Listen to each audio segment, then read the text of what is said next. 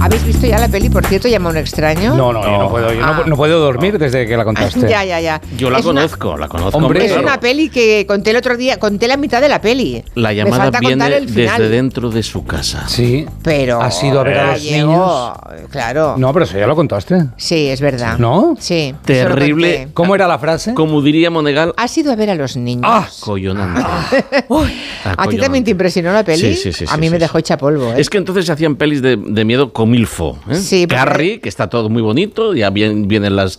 De hecho, están bajando ya los créditos finales, si no me equivoco, cuando sale la mano de la tumba. ¿eh? Sale En una Carrie. mano de la tumba en Carrie, que lo sepa. Cuidado, eh. Has, spoiler, has ¿no? hecho, dos spoilers en 30 segundos. Al tercero te dan un jamón. Y en Fantasma sale el fantasma del espejo del armario, que lo sepan, Mira, y lo abraza. De eso, de eso también habla Pablo González Hay Batista. que echarle sábanas a los espejos. Sí, no, dice- sí, sí. Totalmente. ¿Cómo? Sí, es otro de los consejos, me parece, de Mucho Pablo yuyu, mucho yuyu los espejos. No mirarse en el espejo. No, Nunca. En una peli de terror. Ah, no. vale, Madre vale. mía. Bu- Nunca no. Ah, vale, digo yo, ¿qué Bueno, norma es esa? Tú Además- mucho no te miras. Oye, ¿eh? tranquilitos todos, ¿eh? Relajémonos, que acabamos de empezar. Es el clásico que cierra la puerta del Romy y le sale ahí el, el- el monstruo de detrás. Oye, el Romy. ¿Qué es el Romy? El Romy. Habláis, habláis de, de cosas El de mayores, era- ¿no? El Romy era el mueble del baño de mi El- casa. Habláis en retro. Habláis en retro. Es una bebida, un cubata, el Romy. Ponme No, no. un Romy. Perdona, acabo, sois? acabo, Un flashback. de, Ayer el elefante, hoy el Romy. acaba de iluminárseme una neurona que tenía dormida ¿A qué en los años acordabas? 80. ¿El Romy? Los armarios de los baños, los primeros que se colocaron, se llamaban Romis, que eran aquellos armarios espejo Exacto. que Antes cubrían lo- doble función. Era espejo, pero dentro, cuando se podía abrir y Tenía colocabas los cosas. polvos tal con la mercromina. O sea todo que eso. Sí. habíais vivido en una época que no había armarios. Imagínate, lo mayores que son. Ana y León, buenas tardes. Muy buenas. Guillem Zaragoza. Hola. Rosé de Gracia, no digas nada más, ya está. Va- vale. 638 442 081. Hombre. La Watergate. Ya que hay sequía, que llueva. Queremos invocar la lluvia, aunque sea con canciones. Son The Weather Girls. Lo que pasa es que ellas hablan de hombres que llueve. No, no, que no llueva hombres, por favor. No, no. Queremos agua. Hi, hi.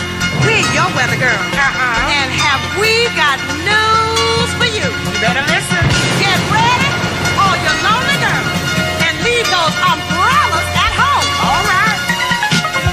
Bueno. Sujetarme entre naranjos. Sí, nada. En el Romy lo guardabas, ¿no?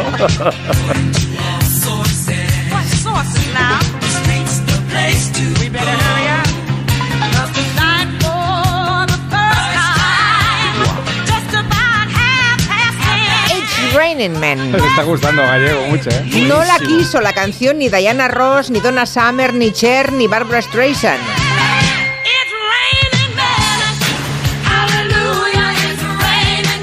Y The Weather Girls dijo, pues para nosotras.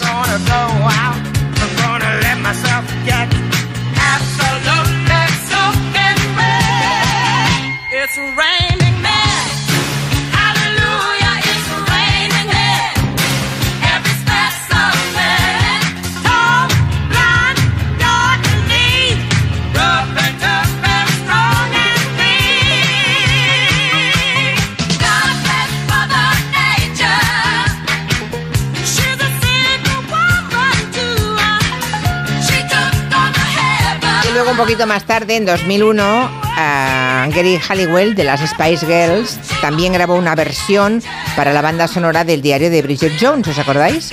Y volvió la canción, que tiene años, es del 82, volvió a triunfar y a los primeros puestos de las listas de ventas. It's Raining Men, un himno para las mujeres y para la comunidad gay masculina, claro.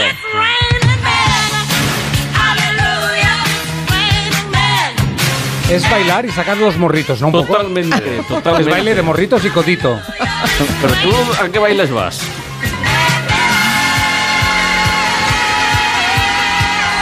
Y ahora ya está entrando September. Iniciamos nuestro espacio de medio ambiente en compañía de Coembes, la organización que nos ayuda a cuidar del planeta con el reciclaje de los envases. Luego hablaremos de abrir los parques nacionales a la caza. Es tremendo, pero en algunos lugares, en Extremadura, creo que ya lo van a hacer en Monfragüe. Luego hablamos de, de esa historia. Es una, hay un tipo de cazador que está deseando entrar en los parques naturales, también a pegar tiros allí. Exacto. Luego le contamos. Pero antes empezamos como siempre abriendo ventanas para escuchar el sonido de Fíjate, este mm, pajarín que vamos a escuchar, le he dicho, normalmente le digo a, a Joan que me suba un poco al pájaro, porque como vamos eh, con el sonido a veces eh, flojito y tal, pa- para que todo el mundo lo, Lo escuche bien, vale. Ahora les voy a recomendar lo contrario, no le he dicho nada a Quintanilla, pero si están ustedes escuchando la radio con cascos, les recomiendo que se los quiten un poco. Y el pájaro no lo hemos tocado, es tal cual canta. Vale, yo me lo estoy bajando los auriculares. Venga, Venga, va. dale, Joan. Este es el zorzal Charlo. Sí, eh, se mete, ¿eh? Es de... es muy, muy agudo. Y en el bosque resuena, vamos, muchísimo. Es inconfundible. Siempre que escuchen este sonido, ahí está el zorzal charlo, que se alimenta básicamente de lombrices, de caracolillos, pero que siente auténtica pasión por las bayas y las frutas del bosque, y a que no sabes por cuál. No. Por el muérdago. Las bolitas blancas del muérdago, ¿Ah, sí? que como bien sabéis para nosotros son tóxicas. Si tenéis niños en casa, cuidado con el muérdago de Navidad, que no se metan esas bolitas transparentes en la boca. Que son malas, sí, sí. Podemos tener un disgustillo. Pero el zorzal se las come como si fuesen chuches. O sea, tiene- tanto es así que eh, el muérdago se llama Viscun album, el nombre científico, y a él le llaman, a este pájaro le llaman en científico Turdus viscivorus, es decir, comedor de muérdago. Ya. Porque el tío a la que ve, ya sabéis que el muérdago es un parásito del pino. ¿Eh? El muérdago no es una planta cualquiera, el, muer- el muérdago parasita al pino y se forman unas bolas en, en lo alto de las, de las pináceas. Ah, ¿y lo sacan de ahí? Y lo sacan de ahí. Anda. El problema, el problema, y tú me dirás, oye, pues entonces... Pensaba que nacía en la tienda. No, no.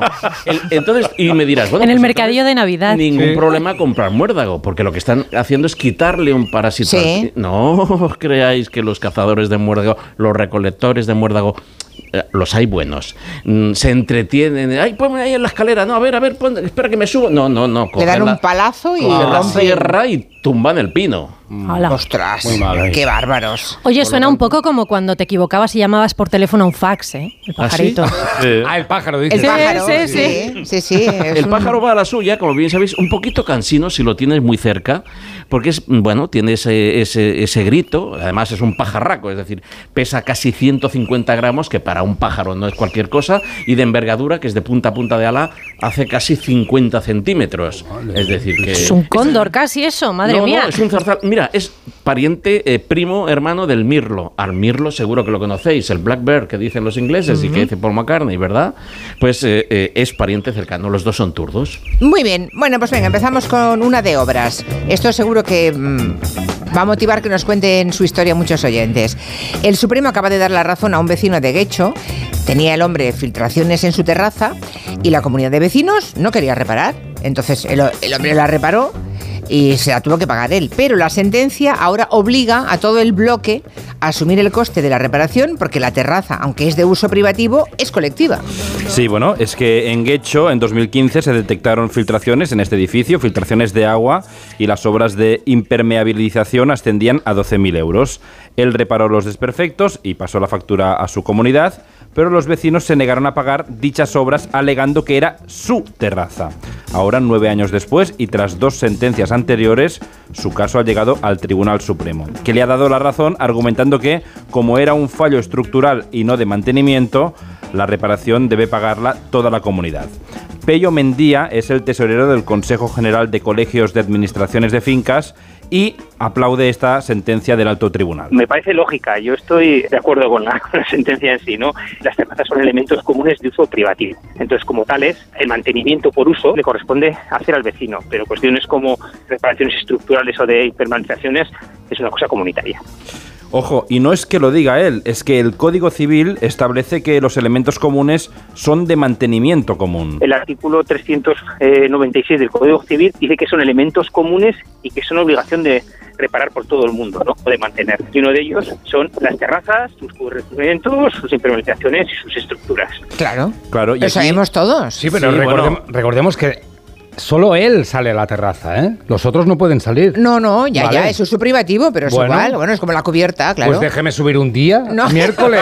Una Un barbacoa. día, una hora, una, algo. Espera, es que esto que ha dicho Rouget es súper importante porque hay un tercer elemento que destaca Pello Mendía y es que hay vecinos a los que les cuesta entender que hay partes del edificio que, aunque sean de uso Claro. privativo, son una parte esencial del edificio. En bajos, en áticos, cuando el uso es exclusivo de un vecino, pues a los vecinos les cuenta entender más que ese tejado es su tejado o de su garaje o de su- la casa del vecino de arriba, ¿no? Hombre, es que son dos- Entonces, Ay, al entender que ese uso lo disfruta una persona, no le ven el valor como cubierta del piso de abajo.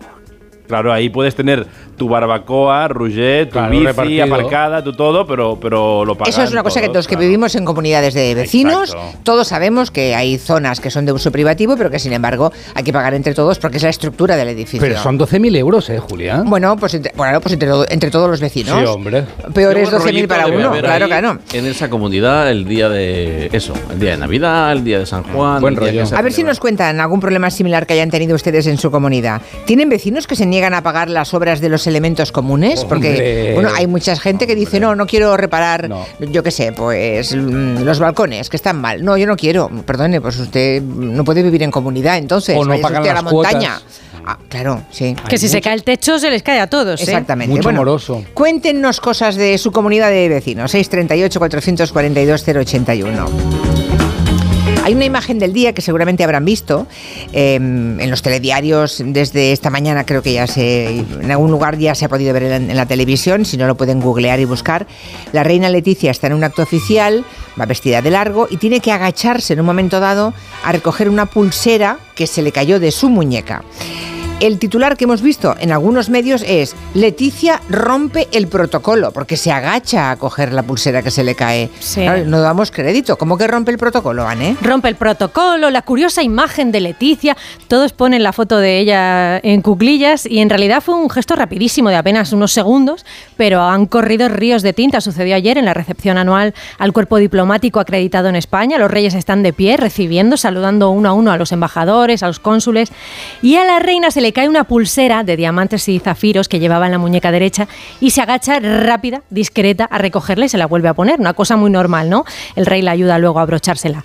Mar Castro, que es experta en comunicación y protocolo, nos decía que la reina no ha roto el protocolo porque no existe ningún protocolo que impida a la reina agacharse. No, no, el protocolo no se rompe casi nunca, me refiero. El protocolo es muy flexible. La reina Leticia lo que ha hecho con naturalidad y demostrando humildad, se ha agachado ella misma a recoger una pulsera sin esperar a que ningún miembro de su equipo se acercara, con lo cual fantástico por ella. Sus actos hablan por ella, demuestran también sus valores, su forma de ser, más allá del cargo que ostente o represente. Que además de reina es persona, ¿no? Que decía el otro. Es que además, sí, es que además que pretendían los que han puesto rompe el protocolo que querían que levantara la mano un chasquido de dedos y Una mandar a ceja. alguien a recoger a recogerle su pulsera, es que Bueno, casos se han dado, ¿no? Eh, Ahora vamos a recordar alguno. El protocolo habla de dress code, de saludos, de orden, de colocación, pero siempre, como la ley, hay que interpretarla, contextualizarla y en general la espontaneidad y los síntomas de humanidad como este, pues son un valor muy positivo. ¿Os acordáis de Diana de Gales? Cuando le da el meñique a modo de chupete a uno de sus hijos, que era bebé en aquel Sí. momento, Ah, que sí, estaba sí, llorando. sí. Bueno, pues la reacción general fue, mira, esta señora será muy princesa, pero es, es muy humana también, qué cosa tan de madre, ¿no? Y lo contrario genera rechazo. Acuérdate el rey Carlos III cuando firmó, bueno, cuando tomó posesión de su cargo y la mesa era muy pequeña, no, no cabía bien el libro y ¿qué hizo? Mandó a alguien de su equipo que se lo acomodara bien. Eso pues demuestra, pues yo soy el rey y yo no me dedico a estas cosas. Sería el gesto opuesto, ¿os acordáis? Con la manita, así Oh, como, vais, vais, vais. Como que la manita, esas manazas. Manazas, sí. morcilleo- morcillonas que Sí, tiene sí. ese hombre, por Dios. Sí, sí, en la aquello sociedad fue de la nieve, aquello es un festín. unos perritos calientes, madre mía. Bueno, oye, que lo de romper el protocolo a veces está bien, es el resumen, otras no, como lo de llevar un vestido blanco a una boda cuando no eres la novia. Por ejemplo. O lo contrario, ir de rojo a una boda ibicenca de esas donde te piden ir de Hombre, blanco siempre. muy mal. Así A que hay mí que medir vez- cuándo se rompe, Ah. cuándo no. Claro. Cuéntenos si alguna vez le ha pasado eso de romper el protocolo por desconocimiento o por despiste. A mí me, me pasó una vez por despiste. ¿Con quién? Me invitaron a un, a un cumpleaños. mm, ponía dentro de la invitación exclusivamente blanco y o negro. Y esa última línea que había en la invitación no la leí. Vale. No la leí, entonces fui de colorines, fui de como de turquesa y verde. Muy bien. De momento todo bien. Cuando entré en la fiesta, es curioso, es que tardé dos horas en darme cuenta. Yo pensé, cara, y todo el mundo sí que se ha puesto. Qué aburridos. y de pronto, eh, cuando, cuando volví al hotel, miré y digo, madre de Dios. Y nadie te dijo Dios". nada. Nadie, todos muy Guau. educados. Educados. Qué miedo te tienen. ¿no? No, no, educa- no, no, la mayoría de la gente era, era fuera de España, la mayoría de la gente no me conocía. Entró O sea el arlequín. No conocía. Adelante. ¡Hola, payaso! ¡Soy el payaso! Diciendo, esta señora se ha colado, nadie la ha invitado. Sí, sí, no, de verdad que luego mm, tuve vergüenza con carácter retroactivo, pero ya era ¿Y inevitable. nunca nadie te dijo nada? Nunca nadie. Guau. Nunca nadie, nunca nadie. ¿Hay las fotos? Efe- no. Vale. Eh, nunca hay, casi, casi nunca hay fotos de lo que hago en mi vida privada, querido mío. 638-442-081. Cuéntenos ese momento que, también rompió el protocolo, por ejemplo, que apareció con chanclas pensando que iban a un restaurante merendero de playa y que era un restaurante fino luego y que estaba usted ahí mal vestido, mal calzado y mal de todo. Así voy yo al Botafumeiro. En Onda Cero. Julia en la Onda. Con Julia Otero.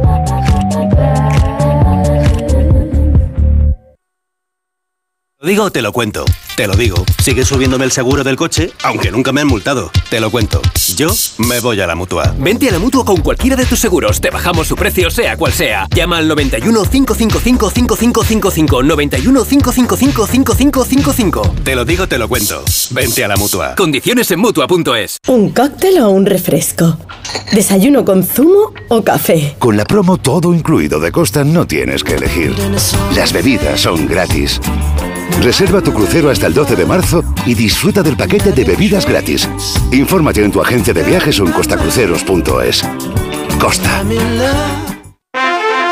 Che sorte ti vecchio, so Halpe non tocó o radiador, sai, chapa. Con el seguro de coche de línea directa no solo te ahorras una pasta, sino que además puedes escoger el taller que quieras aquí o en las Rías Baixas. Y si eliges taller colaborador, también tienes coche de sustitución garantizado y servicio de recogida y entrega. Cámbiate ahora y te bajamos el precio de tu seguro de coche, sí o sí. Ven directo a lineadirecta.com o llama al 917-700-700. El valor de ser directo. Consulta condiciones. Con este estrés no consigo concentrarme. Toma Concentral. Con su triple acción de lavacopa, rodiola y vitaminas, Concentral consigue aliviar el estrés ayudando a una concentración más estable y duradera. Concentral. Consulte a su farmacéutico o dietista. Piensa en un producto. Y ahora imagina que comprando dos te llevas tres. Bien, ¿no? ¿Era un estuche de 40 cápsulas de café Lor? ¿O cualquier producto Pantene? No, da igual, porque en Supercore, Hipercore y Supermercado El Corte Inglés tenemos miles de productos más a 3x2. En tienda, web y app, alguno será. Supercore, Hipercore y Supermercado El Corte Inglés. ¿Qué necesitas hoy? El cáncer de mama metastásico es una enfermedad incurable. La mayoría de las pacientes diagnosticadas nos estamos muriendo. Y esto duele. Ponte en mi piel. Porque yo antes era como tú, y tú mañana puedes ser como yo. A pesar de esto, amo la vida. La vida mola. Danos vida. Hazte socio. Cancermamametastásico.es Onda Cero Madrid, 98.0 FM. ¿Te preocupa el futuro de tus hijos? Ayúdales a dominar las matemáticas y la comprensión lectora. Ser buenos en matemáticas, leer y escribir bien y desarrollar el pensamiento crítico son claves para el éxito académico. El método Smartick es tu solución. Entra en smartick.com y pruébalo gratis. Vengan las rebajas de Muebles a Dama. Precios insuperables con la misma calidad de siempre, en una gran variedad de estilos y modelos y con su habitual trato amable. Transporte y montaje gratuitos. Y ahora puede pagar en 12 meses. Todo lo bueno de siempre, pero ahora con rebajas. Muebles a Dama. Ven a la calle General Ricardo 190 o entra en mueblesadama.com. La nueva edición del Festival Internacional de Magia llega a Madrid. Diez de los mejores ilusionistas del mundo por primera vez juntos en el escenario bajo la dirección de Jorge Blas. Compra tu entrada en teatrocircoprice.es. La magia te espera. ¿Te lo vas a perder? Teatro Circo Price, Ayuntamiento de Madrid. ¿Recuerdas aquella empresa de venta de ortodoncia por Internet? Pues ha cerrado y dejado a los pacientes sin terminar los tratamientos. Si no quieres que esto te pase, acude a tu dentista de confianza. Son tratamientos complejos que deben ser realizados y supervisados siempre por un profesional. Pon la salud de tu boca en las mejores manos. Es un mensaje del Colegio de Odontólogos y Estomatólogos de Madrid. Lo tienes todo. ¿Que quiero un supermercado? Ahorra más en el Centro Comercial Valdebernardo. ¿Que hoy me siento humanitas o quiero mantenerme en forma? CMB Bricolaje o mi gimnasio Dream Fit. Y por supuesto, joyerías, belleza, complementos, ópticas, farmacia, todo en el Centro Comercial Valdebernardo para ir de compras. Boulevard José Prat 35. La avería del coche, la universidad de Ana. No sé cómo voy a llegar a fin de mes. Tranquilo. Si alquilas tu piso con alquiler seguro, puedes solicitar el adelanto de hasta tres años de renta para hacer frente a imprevistos económicos o nuevos proyectos. Infórmate en alquilerseguro.es o en el 910-775-775. Alquiler Seguro, la revolución del alquiler. ¿Preparado para la transformación? ¿Para un viaje sin retorno? Film Symphony Orchestra presenta su nueva gira, Genko, un emocionante espectáculo inspirado en las bandas sonoras más conmovedoras de todos los tiempos. La Roca, Pocahontas, Indiana Jones, Mulan, El Padrino, Star Trek, Desayuno con Diamantes, Harry Potter y El Cáliz de Fuego y muchas más. 2 de febrero, Auditorio Nacional. Genko, el espectáculo que te transformará. Entradas a la venta en filmsymphony.es.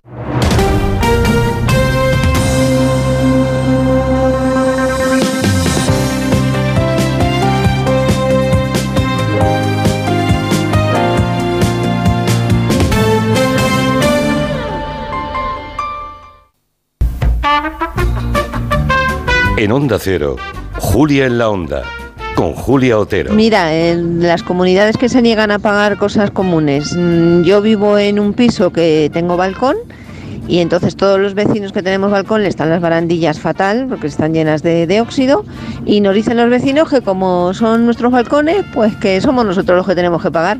Así es que me parece a mí que lo voy a pintar rosa fosforito, a ver si, si alguno dice, hombre, eso no se puede hacer.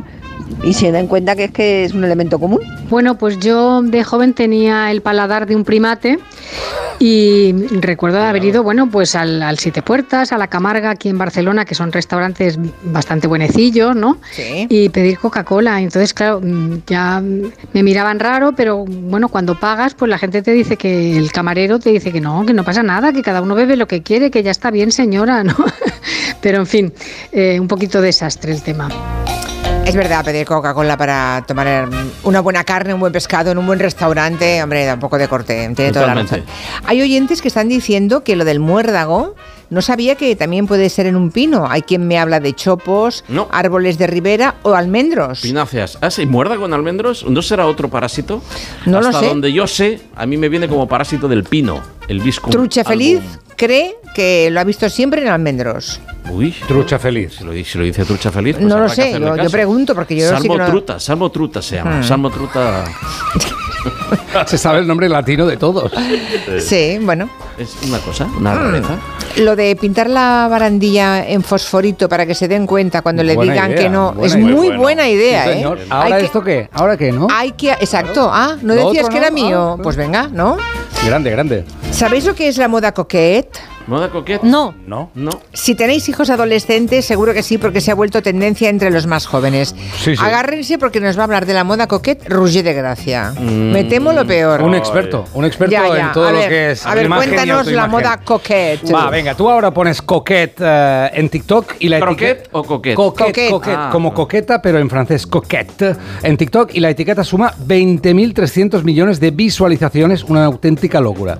A ver, se ve que es una moda que va y vuelve, pero ahora la generación Z parece haber descubierto en las redes sociales esta tendencia. ¿Cómo es? Claramente afrancesada, inspirada en la época victoriana y la moda de aquel momento. O sea, protagonizada por vestidos pomposos en satén, encajes, adornados con volantes, lazos y colores pastel, o sea, como he venido yo hoy. Madre. Sí. Como podéis ver. Vale. Con ¿Qué- chorreras, ¿no? Exacto. ¿Qué más en la moda coquette? Pues ¿Qué más? flores en el pelo, collares de perlas, calzado Mary Jane. Desconocía el calzado Mary Jane. No sé si lo conocéis vosotros. Claro. Sí, ¿cómo es? A ver. El Mary Jane es como una especie de manole- de manoletina, pero Tacón bajo, tacón bajito. punta cerrada sí. y una correa que se abrocha a través del empeine. sí, Perfecto. claro, sí. La moda coquette también encontraréis colores el rosa rosa, eh, el blanco, el celeste, el beige, el gris, peinados con moños, maquillaje, mejillas son rosadas. O sea, todo una hiperfeminización, un poco María Antonieta.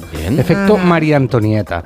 Esta es la moda coquette, una tendencia eh, hiperfemenina, pero ¿es hiperfeminista o repite patrones de toda la vida y es un poco estereotipo de la feminidad patriarcal? Hemos preguntado a Nuria Mora, presidenta de Modafat, y según ella, el renacimiento de lo coquette tiene que ver con el fenómeno Barbie. Pero yo creo que ocurre exactamente lo mismo que en la película, es decir, que sí que es verdad que si el rosa, el brilli brilli, que si mucho glamour, pero por otro lado, fíjate que tiene el fondo feminista, es decir, no nos engañemos, mm, bastantes pasos se han dado, dudo que ahora empecemos a darlos para atrás simplemente en favor de la moda. Una cosa es que esté de moda ir de rosa o parecerse a Barbie y tal, pero al final Ken no era nadie sin Barbie, ¿no? Se puede ir de rosa a nivel de moda, pero a nivel de sociedad no creo, espero sobre todo que no volvamos para atrás. La tendencia coquette no solo está invadiendo la moda, sino también la cosmética, la peluquería, la decoración del hogar, las mascotas, campañas de publicidad. Hay una cerveza Moritz, por ejemplo, coquette. En Ikea hay eh, cojines rosas estilo coquette, nórdicos floreados, cortinas de ganchillo, esto te gustaría. Ay, Gallego. Cortinas de ganchillo. Cortinas de ganchillo, esto Mm. todo en el llevado hasta- 600 de casa, mi madre tenía uno, una, en- para el 600 te- hizo unas cortinas. Ah, pensaba que todo, una funda para todo el sí. 600. Muy no. bonitas. Antes se hacían y cojines, Y cojines, cojines de- cojines. Y el perro que decía que sí en todos los semáforos. También, sí. también, Y, y una sí. lámpara de araña para el 600. No, también. no, eso no. Eso no, no. pero todo eso que acabamos de decir sí. Sí. Así que no te chotees. Eh, No te ay, riendo, no, ¿eh? No, no, No estoy te rías de la gente mayor. Estoy serio. Oye, serio. tengo que deciros que hasta las abuelas se han apuntado a la moda coquette. ¿No habéis visto la- el vídeo de esa abuela? Pero nunca salieron, ¿no? De la moda coquette. Bueno, claro, eh, depende de la edad. En ese caso, esta abuela, la abuela coqueta, que nos enseña cómo se maquilla cada noche, cómo se limpia. Ah, no lo sabía. Sí, sí, mira. Y cómo se pone el pijama. A ver. Pero la pijama. Ya está. Me habéis preguntado mucho que dónde es el pijama. El pijama es del corte inglés. Es súper bonito. Y coqué. Como yo. Y si os ha gustado, dadle me gusta. Os amo. Adiós. La abuela coqueta. Cuéntame lo de Monfragüe, entonces. Gallego. Parece que en el Parque Nacional de Monfragüe se han empeñado en pegar tiros y ir Dentro allí a Parque cazar Nacional, también, cazar, dentro sí. del Bueno, Parque Nacional. a Creo que no tienen bastante con lo que matan fuera, ¿no? Me gustaría, de verdad, abrir un debate en el que si hay algún oyente que sea cazador o amigo de la caza o que conozca un cazador y que comparta esa, esa idea de, de- de salir al campo, eh, que, lo, que, lo, que lo discutamos, que nos mande un mensaje. Yo personalmente creo que tampoco tenemos 200 parques nacionales, ni tan siquiera 100. Tenemos 16 parques nacionales. Te voy a decir los nombres, pero es muy cansino. Que ocupan el 0,8% del territorio nacional. Bien, ahí lo que pedimos, los amantes de la naturaleza y todos los animales silvestres de este país, es que nos dejen en paz. Ya. En el 0,8% del territorio. exacto. Solamente ese rinconcito. ¿Verdad que a nadie se le pasa por la cabeza montar una fiesta rave ni una prueba de motocross en la Basílica del Pilar? ¿Verdad que no? Hay ot- un montón de otros sitios por hacerlo.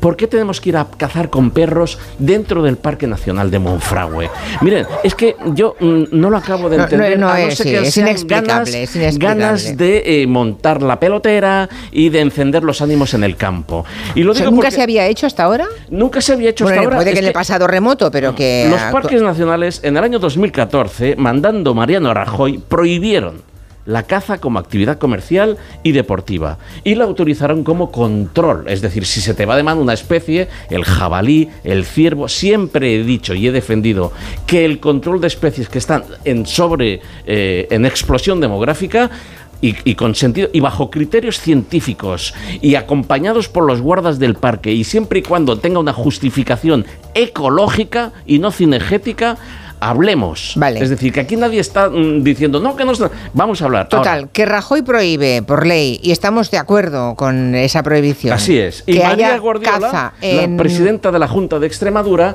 este septiembre se descuelga diciendo que el compromiso del gobierno regional con la caza se demuestra de la manera que a partir de octubre habilitaremos la actividad energética para el control de especies dentro de Monfragüe. A partir de octubre que viene. A partir del octubre pasado. Ah, o sea, ya están pegando pasado. tiros en Monfragüe. Sí.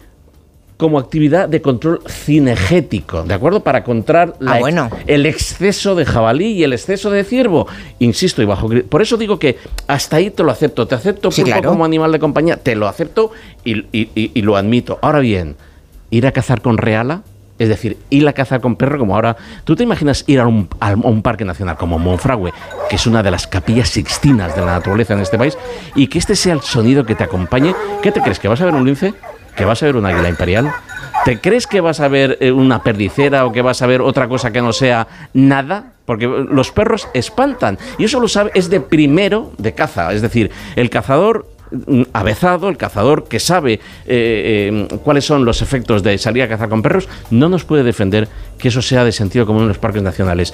Insisto otra vez, eh, para que no se crean que yo soy 16 parques nacionales en este país, 0,8% del territorio. Por favor. Creamos los parques nacionales para dejarles a los chavales una muestra, ya sabéis cuál, cuál es el objetivo de los parques nacionales, dejarles una muestra de cada ecosistema que había en este país. Temiéndonos lo peor, dijimos, vamos a, Teníamos razón. vamos a salvar Como una 16. reserva, ¿no? Como Vamos a salvar una 16. reserva, Exacto. sí. Y ahí no se va a poder hacer nada para que los chicos y las chicas en- en- en- del, del mañana vean Pues nada, era. nos dirigimos entonces a la presidenta Guardiola. ¿Qué es esto? ¿Qué es De- esto? Con perros. Porque o sea. en el nuevo plan rector se contempla esa posibilidad. Ir Eso a es cazar que, con perros. Ya, eso es que Vox seguramente se lo ha exigido. Bueno, la, la consejería es suya, como bien sabes. Ah, encima. Ah, La bueno, pues ya Consejería está. de Todo dicho, todo dicho. Pero bueno, los extremeños pueden manifestarse, ¿no? Quiero decir que pueden hacerles llegar la opinión, estar en contra de que hagan esa barbaridad. Yo solamente apelo al sentido común, ni tan siquiera me quejo. Apelo al sentido común porque amo y adoro Extremadura y creo que es sigue siendo el lugar más maravilloso para disfrutar de la naturaleza. Perfecto. Eh, pues nada, iremos siguiendo, a ver si es verdad, a ver, qué- a ver qué pasa. Eh, si no, si es verdad, a, ver si se mueven, si, si rectifican, si recapacitan, ¿eh? a eso me refería. Si. mm, ¿Qué iba a decir yo? Se me ha ido un santo. Ah, sí, si quieren hacer cualquier tipo, se me había ido el santo al cielo. Cualquier consulta sobre reciclaje a gallego es el momento. Ahora. ¿Vale? 638-442-081. Una semana después del inicio de las protestas de los agricultores en Francia, los camioneros españoles víctimas de los piquetes siguen sin respuesta. Sí, la Confederación Española de Transporte de Mercancías calcula que cada día, y ya van siete ¿eh? desde que em- empezaron estas protestas, suponen 12 millones de pérdidas para el sector. Manuel Macías es un camionero de Granada que transportaba pimientos desde el Ejido hasta Colonia en Alemania y el sábado pasado le interceptaron, le asaltaron en Montpellier. En el camión me rompieron el espejo, me pegaron una pedra en la ventanilla del copiloto, me vaciaron el otro extintor dentro de la cabina, con un puño de hierro, un- uno que había allí pegándole a la ventanilla de mi lado, pegándole puñetazo con un puño de hierro, la goma del freno del remolque que es por aire me la cortaron con un cuchillo, una vez y los gendarmes allí, yo pitándole a los gendarmes para que se acercaran y los gendarmes no, no se acercaban. Es más, nos meten en la boca del lobo. Mm, No sabía a quién dirigirse, nos contaba que había una rotonda poco antes del piquete donde los gendarmes podían haber desviado el tráfico, pero lo que les indicaban era que siguieran, por eso decía, es que nos metían en la boca del lobo. Hemos hablado hace un ratito con Manuel, que ya está en su casa, pudo regresar el sábado y está varado, no puede salir con el camión porque mm, lo tiene hecho pedazos y porque la mercancía, todos esos pimientos bañados de líquido de extintor siguen ahí. Nadie los quiere, nadie se hace cargo de nada. La mercancía todavía está metida en el camión. Mm, El seguro, me parece, de mercancía tampoco quiere cubrir nada. El, proveedor, el que la mandaba a la RIN de Alemania, nadie da un papel por escrito que se hace responsable de la mercancía. Los almacenes tampoco. Yo no sé quién, al final quién va a ser responsable. Ni los seguros del camión ni de la mercancía. Mientras tanto, quienes lo están sufriendo son ellos. Ayer el gobierno anunció que flexibilizaba de manera puntual las normas que limitan las jornadas de los trabajadores y sus tiempos de descanso para poder un poco reducir el, el impacto de todo esto. Y el ministro de, de Transportes, Oscar Puente, está en conversaciones con la comisaria europea. Es necesario y es urgente que se les ofrezcan soluciones Claro. a estas personas porque, además, por si fuera poco, el gobierno francés está empezando a reclamarles a ellos, a los camioneros atacados, que paguen la limpieza de las carreteras. Madre mía. ¿Qué ibas a decir algo gallego? No, que no, tenías no. ganas, como tenías cara de, querer apostillar. Sí, sí, pero prefiero no. prefiero No, vale, sí, sí. vale. Bueno, en las últimas horas, no sé si lo han visto y si no lo colgamos ahora mismo porque es de una ternura infinita, se ha hecho viral la fotografía de un ganadero que está en Cantabria y que está bajando del monte y lleva a sus espaldas, cogido como si fuera una mochila, a un ternerito. Hoy vamos a conocer qué hay detrás de esa foto, de esa instantánea tan bonita. Es preciosa, es la historia de Ángel Vega, un ganadero de Udías, en Cantabria, que cada tarde sube al monte para buscar a sus terneros recién nacidos. Seguro que Gallego sabe por qué, por qué lo hace. Y para quien no lo sepa, hay una pequeña pista. Podemos dejar que las vacas, el parto sea en el prado, porque es más natural y mejor para ellas y todo. Lo que pasa es que por la noche nos da un poco de miedo dejarle en la calle, porque estaba aquí matando el lobo ovejas. Bueno, eh, lo hace por esto, por los lobos. Cuando cae la noche se montan un festín con todo ser vivo que encuentran. Bueno, de, de ese Bueno, tamaño, bueno, bueno. del tamaño ternera, ¿eh? Bueno, bueno, bueno. Vaca no, ¿eh? No, vaca no. Es sea- más, un- yo creo que una vaca le puede a un, a un lobo, ¿no? No, no, no. Y tampoco, que- y tampoco hay festines de lobos, ¿eh? Tampoco bueno, bueno. Así que Ángel, con los últimos rayos del sol, sube al monte, carga al ternerito a sus espaldas y lo baja a la cuadra, donde descansa junto a la madre hasta el día siguiente. El peso del bicho, casi nada, 60 kilos. Pesará entre 50 y 60 kilos y era un kilómetro y medio, sí que es verdad que era cuesta abajo, pero la cosa es que él al principio sale andando detrás de la madre, ¿sabes? Lo que pasa es que luego se cansa y Ay, agilizar el proceso es mejor echarle atrás. Bueno, en otros lugares, no sé si estás de acuerdo, Gallego, se opta por matar a los lobos. Ángel, que es un hombre de campo, un hombre sabio, opta por la no confrontación, nos ha dicho. Claro. Bueno, él sabe que un ternero, por su tamaño, Así es. los primeros días de vida, ¿no? Así Las es. primeras semanas es muy pequeñito, Sí. corre riesgo y entonces lo va a buscar, ¿no? Pero eso es la ganadería extensiva ancestral que vela por el interés del ganado y que no y no tiene nada que ver los ganaderos con los ganaduros, que son los que están controlando Sí, sus sí. rebaños desde el iPhone y desde la partida de dominó del bar. No tiene nada que ver este este este buen hombre que se preocupa. Desde aquí un abrazo a Ángel Vega, nos ha encantado. Me ha encantado. Miren la foto, ¿eh? Miren, la ponemos en las redes sociales porque es, un- es que tienes que fijarte mucho para darte cuenta que es un ternero. Una- una maravilla. Lo lleva a la espalda porque, claro, dice que se cansa de andar. Claro. y el último tramo, el último tramo tiene que yo cogerlo. hago, yo hago lo mismo con Quintanilla.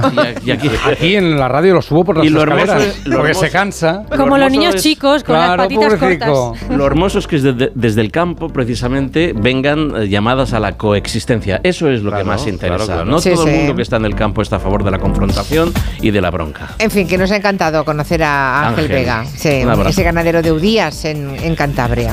Yo fui a hacer una semana del Camino de Santiago del Norte y mi marido lo reservó de tal manera que durante toda la semana dormíamos con, en hostales y hotelitos pequeñitos. Y para la Nochevieja, porque coincidía que terminábamos el día de Nochevieja, reservó un hotel de cuatro estrellas que cuando yo llegué a aquel hotel, que nosotros íbamos de mochileros total, con mallas, eh, botas de montaña y no llevábamos absolutamente nada más, yo dije, pero ¿cómo vamos a cenar aquí en Nochevieja? La señorita de la recepción me dijo, no te preocupes, si aquí cada uno se viste como quiere. Cuando yo entré en aquel salón, que todas las mujeres y los hombres iban de etiqueta, pero etiqueta, etiqueta, con sombrerito, bueno, yo pens- pensé en darme la vuelta e irme a la habitación, pero al final cenamos tan ricamente y no pasó nada. Y hoy en día pues nos, nos vale para reírnos. Pero qué mal te sientes, ¿eh? Sí. Cuando de pronto, qué mal te sientes. Ya, pero es verdad que ahora hay menos etiqueta, ¿no? Mm. Porque los ricos, nuevos ricos de tecnológicas, gente joven, van vestidos como quieren y están Sí, es. forrados y les dejan. Los nuevos ricos van así. Como, También, Sí, ¿no? Yo recuerdo una, una vez un viaje que hice con una amiga a una ciudad española y mm, bueno, allí mm, ella no sabía que tenía una que la familia que tenía allí, que era familia lejana, era muy muy rica, ella no lo sabía.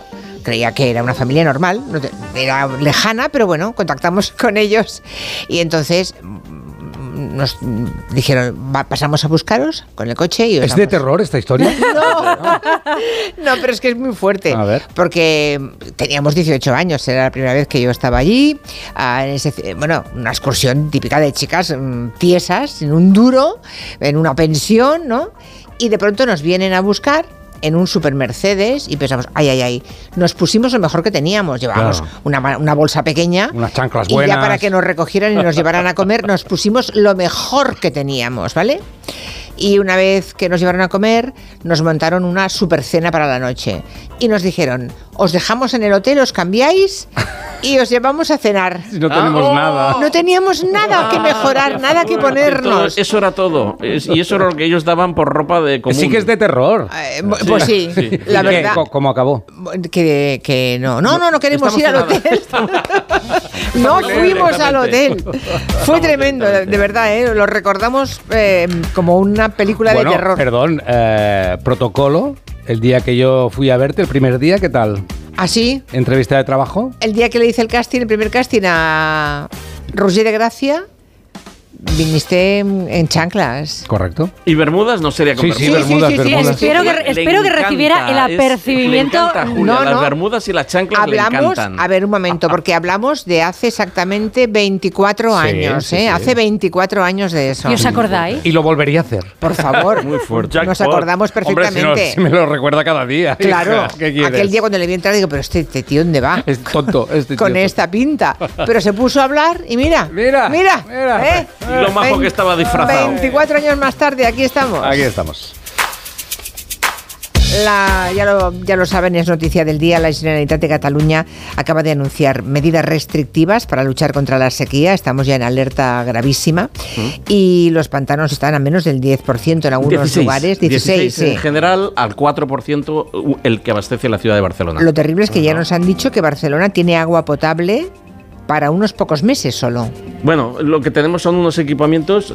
Tienes ahí los datos, ¿verdad? Sí, tienen los datos. Sí, bueno, eh, tengo datos de las nuevas medidas que, que ha anunciado el presidente de la Generalitat, Per Aragonés.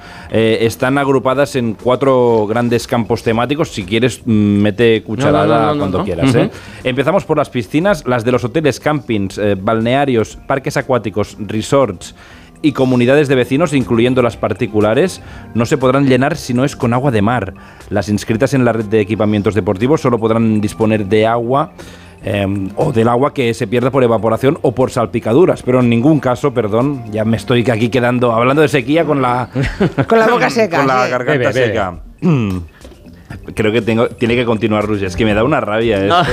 ¿Dónde estamos? ¿Dónde estamos? Mira, estamos aquí. Lo que, lo que está diciendo eh, la Generalitat, que es forma parte del decre- del- Mm. de las tres fases del decreto de sequera, que empezó con una, una prealerta, alerta, excepcionalidad y emergencia, es poniendo en práctica lo que ya todos sabíamos porque ya está contemplado en el decreto de sequía. Y que no pasa, por, como están diciendo algunos medios de comunicación, vaciar las piscinas, en absoluto. Las piscinas que están llenas y que pueden regenerar su propia Ah, agua. bueno, claro, ahí está la clave. mantener, Lo que ahí- no se puede es meter ni una gota más en ninguna piscina. el agua de la piscina vive hasta seis años, como bien Hay, sabéis. hay otro punto que es que el riego de jardines y espacios verdes se podrá hacer con agua regenerada o freática siempre que no quede afectada la red de agua de boca. Supongo Así que hay, hay aguas subterráneas que tú no puedes regar encima Bueno, hay algunos con agua datos- freática. Hay unos datos interesantes. Hasta ahora estábamos r- baldeando las calles, es decir, limpiando, eh, barriendo con Sí, agua, ¿verdad? sí. Y lo hacíamos con agua regenerada, es decir, agua procedente de depuradora. La situación es tan seria en Cataluña que esa agua procedente de depuradora nos la estamos bebiendo. Mm. El 53% del agua que bebemos los catalanes ya es agua de depuradora regenerada. No es que estemos bebiendo del váter los catalanes, Ya, ya, ya, ya. que eso también es un chiste que corre por según que... eh, ¿Ah, sí? sí, sí. Vale. No, no estamos haciendo eso. Lo que pasa es que tenemos la suficiente tecnología para darle un tratamiento terciario al agua de depuradora y convertirla en potable. Eso es un- la ligera diferencia. Y, lo y lo último es que se va a restringir eh, a litros por habitante y día, creo que son 200. Pero litros. esto es si se pasa a una nueva fase. De momento lo que queda prohibido es el uso de agua para duchas comunitarias en playas. Así es. Y también para pistas de hielo estacionales, a no ser que sean deportes federados. Y finalmente se va a permitir enviar agua para garantizar los caudales ambientales mínimos en ríos y humedales siempre que este envío sea para garantizar la supervivencia de los ecosistemas que dependen de ellos. Así es. Es decir, mm, la situación es seria, Muy seria. Lo, pe- lo más serio y lo más inquietante eh, en este caso son las previsiones, porque lo que ha hecho eh, Claro, no has dicho si iba a llover al el final. ¿o conseller no? Mascorri, lo ¿Qué que ha va? dicho el presidente ¿eh? Aragonés es que ellos van a tomar medidas en el escenario en el que nos encontramos. La cosa es cómo va a evolucionar y ahí entra, pues ahí tendríamos que hablar con Brasero, tendríamos que hablar con la EMET para que nos dijesen qué tipo de escenarios nos, a- nos aguardan. Y por lo que sabemos ahora, y ya sabéis que los datos meteorológicos cada vez son más eficientes y, y cada vez aciertan más, es que en, el, en las vistas de un mes, un mes y medio, tormentas iguales a la media, llover va a llover, por supuesto, pero tormentas iguales a la media Nada. no va a ocurrir. Y es que los meteorólogos dicen que lo que necesitamos es un, lo que ellos llaman un tren de borrascas. Es decir, que empiecen a pasar aquí borrascas como si no hubiese un mañana y empezasen a descargar de manera, pues eso, estupenda. La cifra es espeluznante. Para que volviera a una cierta normalidad haría falta en algunas zonas como en Cataluña y, y en la cuenca de Guadiana también y, Guadalquivir. en- y Guadalquivir, haría falta que un mes y medio no parase de llover día y noche. Así es. Así que imagínate. ¿eh? Es que llevamos tres años, tres años Cuenca del, Gal- del Alcabir y cuencas internas de Cataluña, porque perdón, Cataluña, como bien saben nuestros oyentes, o si no se lo digo yo, está dividida en dos. Cuenca del Ebro, que ahí están con los embalses al 80% y habiendo compuertas, y cuencas internas, Ter Llobregat y Muga, que son las que abastecen al, a- al 80% de la población. Así estamos, estamos en el lado equivocado del país. Bueno, si, mm, eh, si la fotografía de Ángel en Cantabria les gustó, por lo tierna que es, les vuelvo a pedir que miren otra vez en las redes sociales de este programa y si no tienen redes sociales que googleen porque lo vi ayer noche y me impresionó. El mejor graffiti del mundo es español, con, yo no sé cómo eran los demás porque no estuve en el concurso, pero desde luego que este merecía ganar sin duda. Es una maravilla. Está en el municipio de Fene, en A Coruña. Pues sí, sí, sí. Y si queréis verlo tenéis que ir hasta allí, pero ya ni siquiera acercaros porque se ve desde, desde dos kilómetros. Es un eh, mural pintado en un lateral de un edificio de 10 plantas. Por lo tanto, estamos hablando de un mural de altura de 300 metros. Se llama La Violoncelista y hoy su autor, que es Safir, eh, nos comentaba y nos confesaba que lleva un día bastante loco con el premio. Bueno, pues nada, desde por la mañana que me he levantado ya estaba el teléfono completamente lleno de mensajes. Era, eh, ya sabía yo que, que hoy iba a ser ajetreado. Esta pintura enorme se llama La Violoncelista y cubre la fachada lateral de un edificio situado frente a la Rúa da Fraga y representa a una joven tocando el violonchelo. Pero la estructura del inmueble en el que se ubica forma parte del mural, integrando, atención, el pozo de luz del edificio. O sea, el patio de luces. El patio de luces es el mástil del, violon, del violoncelo y el cuerpo es todo blanco, por lo tanto destaca desde lejos. Es una maravilla, tienen que verlo de Es verdad. una maravilla. Es difícil de explicar, pero la, Hay cara, verlo, la cara de ella ocupa un espacio enorme, las manos tocando el instrumento y luego el patio de luces ocupa el mástil y parece que está tocando. Y además, por la noche, cuando se encienden Ah. las cocinas, Claro, claro, los trastes se Exacto, iluminan. los trastes del instrumento se iluminan. ¿Y cómo se pinta un grafiti de este tamaño? Pues, pues con mucha paciencia y si te cabe una grúa grande para meter a siete u ocho artistas, que es lo que necesitas, pues lo tienes en 3-4 días. Pero no fue el caso de esta obra de Safir y... ¿Por qué? Porque no cabía la grúa y tuvieron que utilizar una grúa más pequeña.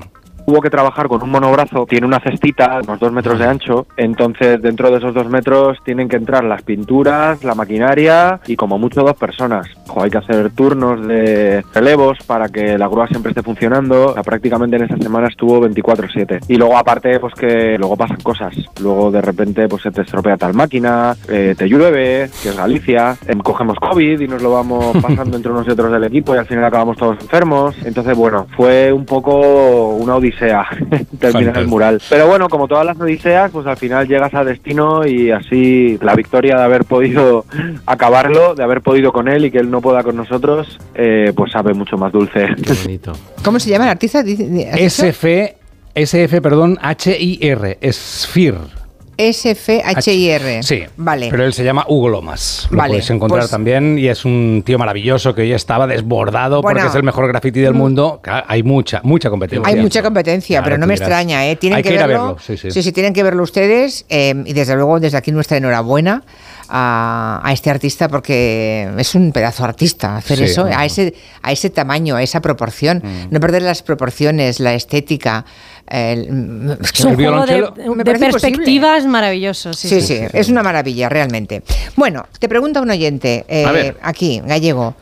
El papel de la carnicería, ese que tiene un poquito de plástico. Lo tiramos al rechazo, no vamos a hacer nada con él. Ni papel ni Nada, plástico. nada, nada, nada. Claro, tiene Se chupa antes. ¿no? hay que chuparlo. ¿Cuántos papeles de carnicería generáis cada día? Por ejemplo, ¿En toneladas, estamos hablando de kilos, estamos hablando de cuánto. Lo cogéis, hacéis una bola y al rechazo. Adiós. Y, y os, y os concentráis en los envases y en los envoltorios y en los... Y en los eh, Pero da mucha embalajes. penita porque Bueno, pero es igual, es los que, que no- ya estamos tan habituados a separar tanto toda la basura, claro. cada cosa en su sitio, Sí. ostras, te vas a comprar a la carnicería, compras bastante y, te- y es un pedazo bolaza de papel. Esto es una carrera de relevo, siempre lo vengo Ya, eh, diciendo. vale, vale. Y si nosotros y- colocamos impropios en los contenedores correspondientes, lo que hacemos es entorpecer con toda nuestra buena fe y todo nuestro buen rollito, estamos entorpeciendo la tarea. Pues despedimos en este momento a los amigos de Coembes. Estás en casa y te llega el paquete que tanto estabas esperando. Después reciclas la caja de cartón en el contenedor azul para que se convierta en el libro que alguien lee mientras recoge el paquete que tanto estaba esperando. En la economía circular, recicla siempre el papel y el cartón en el contenedor azul para que el mundo no deje de girar. Ecoembes. Reduce, reutiliza, recicla. Lo último que les contamos ya en la mesa de redacción es que en Sevilla pues acaban de decidir que se va a multar a quienes celebren despedidas de soltero de forma indecorosa. No es la primera ciudad que toma medidas en el asunto, que Mm. toma cartas en el asunto. 750 euros de multa para quienes estén en la vía pública sin ropa o en ropa interior y con complementos que representen los genitales humanos o adornos de carácter sexual como muñecos hinchables. En realidad es una normativa casi idéntica a la de otras ciudades, Málaga, Logroño, León. No se trata de moral, no se trata de decoro, no se trata de de esos aspectos. Es que impresentable que en una ciudad como Sevilla la gente se dedique a pasear con órganos genitales en la cabeza, en donde sea, desnudo, en ropa interior. No es decoroso, no es lo lógico y normal que se haga en una ciudad como Sevilla. Y no se trata de moral, ni de abuela, ni de nada. Otra vez con Franco y otra vez con el hecho de que no, que hay que poner orden en una ciudad. Pero ¿qué problema hay con el decoro? ¿Por qué no dices que sí que es una cuestión de decoro? Claro, lo es. claro y que lo es No pasa decoro. nada. Bueno, es que está respondiendo Ignacio Manuel Flores, que es el delegado de seguridad del Ayuntamiento de Mm. Sevilla, a la oposición, a PSOE, Podemos, Izquierda Unida, que lo que dicen es que la norma es ambigua, que no se están prohibiendo las despedidas de soltero como tales, sino ciertas imágenes, que si la despedida de soltero tú la haces vestida de Teletabi, pues que sí que vale, y si es con una muñeca hinchable, pues no. Juan Carlos Cabreras, concejal socialista. Se prohíben complementos que representan los genitales. Turistas que van con una gorra con el David de Miguel Ángel o la Venus de Botticelli. Desde luego me parece que son ambiguas, no. Lo siguiente, porque ¿qué es lo que es ropa interior o no? ¿O es que ir con un bañador en un tanga eh, no es ropa interior pero estaría prohibido? Mira, hay ciudades como Granada donde lo que se prohíbe es el megáfono, por ejemplo. Esto es mucho más transversal y Sí. mucho más necesario. ¿Y las batucadas? ¿Cuándo? Es que es Por muy favor. difícil, ¿eh? es que todas las ordenanzas municipales, Hay que- todo encierra su dificultad, tienen toda la razón. Hay que poner mucho detalle. Claro, hay que especificar, no, no puede usted llevar un pene eh, encima de las orejas, Sí. encima de cada oreja. Pero eso Claro, en la frente sí.